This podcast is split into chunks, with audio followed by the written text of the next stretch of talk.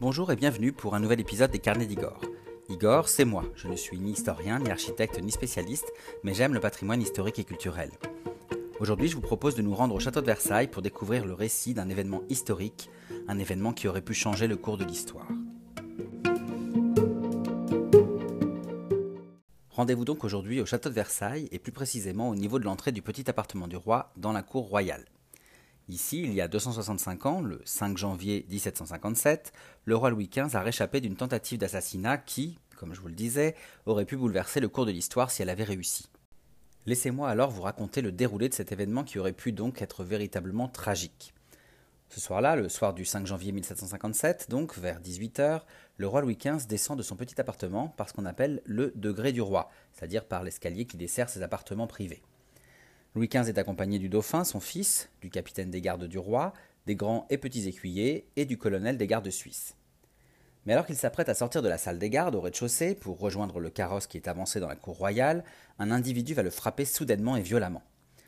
Alors l'agresseur est immédiatement arrêté, bien entendu, et pendant ce temps-là, Louis XV, qui pense qu'on lui a seulement donné un coup de poing, va porter simplement sa main à son côté droit. Mais alors à la vue du sang, il comprend qu'il a été poignardé. On le transporte immédiatement dans sa chambre et on l'allonge. Pensant qu'il va mourir, le roi demande alors un prêtre et s'adresse à son fils, le dauphin, à qui il confie le royaume. Finalement, vous le savez, Louis XV sera chanceux et il s'en sortira indemne. Pour rappel, il ne mourra de la petite vérole que le 10 mai 1774 à l'âge de 64 ans. Mais alors, revenons à son assassin. Son nom est Robert François Damiens. C'est un domestique originaire d'Arras et il est âgé de 42 ans. Dans sa carrière, il a travaillé pour plusieurs conseillers parlementaires et à force d'entendre ces derniers critiquer la relation de Louis XV avec la célèbre favorite Madame de Pompadour, Robert François Damiens, qui est influençable, va vouloir régler le problème en éliminant tout bonnement et tout simplement ce roi volage. La tentative va donc échouer et lorsqu'il sera arrêté, il sera emmené à la conciergerie où il sera jugé du 12 février au 26 mars 1757.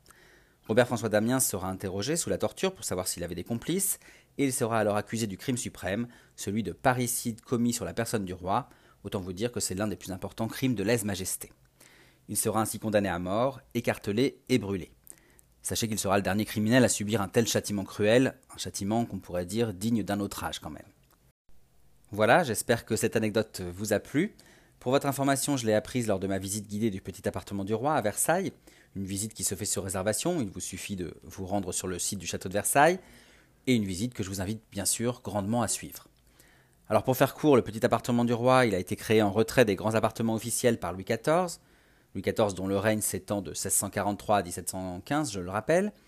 Ce petit appartement, il a été réalisé en même temps que les grands travaux du château, qui deviendra donc ce palais de Versailles, et surtout la résidence de la cour, euh, de la cour de France dès 1682. Le roi Soleil, en fait, il souhaite, donc Louis XIV, il souhaite exposer ses collections d'art et de bijoux dans ses lieux plus privés, des lieux donc d'exposition où seule sa famille et des privilégiés seront invités. Alors son successeur et arrière-petit-fils, Louis XV, qui régnera de 1715 à 1774, est lui moins adepte des contraintes de l'étiquette et euh, de la cour. Il va donc chercher à se créer des espaces privés et il va ainsi reconfigurer le petit appartement en un lieu de vie intime. Son petit-fils et successeur, Louis XVI, dont le règne commence en 1774 et finit, comme vous le savez, sous la guillotine en 1793, eh bien Louis XVI en fera de même. Alors aujourd'hui, il faut savoir que l'essentiel des aménagements que l'on peut voir reprennent ceux de l'époque de Louis XV et une partie de l'époque de, Louis XVI.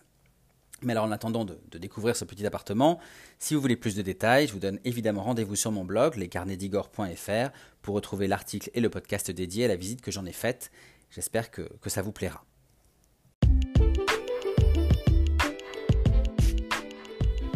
Voilà, je vous remercie pour votre écoute et comme je vous le disais, n'hésitez pas à visiter mon blog lescarnedigor.fr pour retrouver d'autres anecdotes et d'autres visites de milieux historiques et culturels favoris.